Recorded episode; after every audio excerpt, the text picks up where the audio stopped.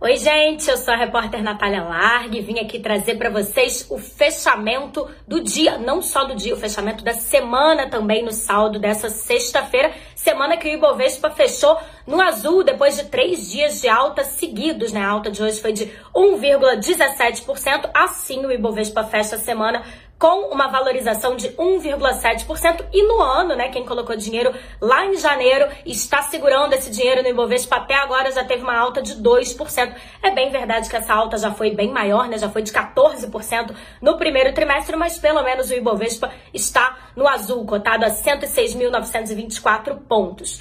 Que aconteceu hoje foi que o principal índice da bolsa acompanhou o bom humor vindo lá de fora. Ontem teve um discurso do Jerome Powell, que é o presidente do Federal Reserve, o Fed, né, o Banco Central norte-americano, e ele deu indícios ali de que a alta dos juros deve acontecer de uma forma menos acelerada, né, de 0,5 ponto percentual.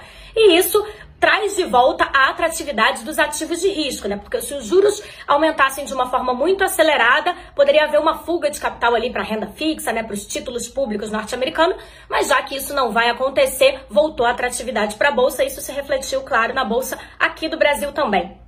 Alguns ativos mais ligados à economia doméstica se saíram muito bem no pregão de hoje, né? As maiores altas foi da Edux, que reportou ali um balanço trimestral bem positivo, né? Que foi muito bem recebido pelos analistas, e a alta também da Gol e da Azul. Para quem não sabe, ontem a Gol divulgou que junto com a Avianca, os seus acionistas controladores vão montar uma holding no Reino Unido, né? Isso foi bem recebido também pelo mercado e isso influenciou na alta das aéreas hoje, né? Quase todas as ações, na verdade, fecharam em alta nessa sexta-feira. Outro destaque também é a criação de um novo índice da Bolsa, né, voltado ali para o setor de agronegócio, um setor que é bastante relevante no nosso índice, né, também na economia brasileira, claro, e isso fez com que as ações desse setor também fechassem alta e contribuiu aí para a alta do Ibovespa no dia e também na semana. Outro setor que fechou em alta, que também tem um peso relevante no principal índice da Bolsa, foi o setor financeiro, né, voltando ali à recuperação dos bancos após perdas que a gente viu aí em alguns pregões passados, os bancos estão se recuperando e, claro,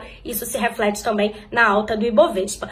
Na verdade, quem fechou em queda aqui foram poucas ações, mas quem mais sofreu foram as ações da própria Bolsa, né? As ações da B3 fecharam numa queda bastante significativa hoje, depois de reportarem um balanço trimestral que não foi bem recebido. A B3 teve uma queda no lucro aí de mais de 7%, né? Os analistas não gostaram e os papéis, claro, foram penalizados com isso.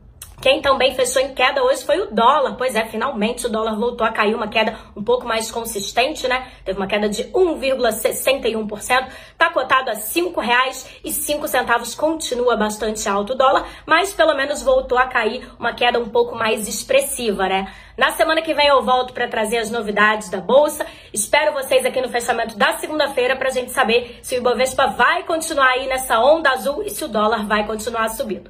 Um bom final de semana a todos. Eu espero vocês aqui e também no Spotify.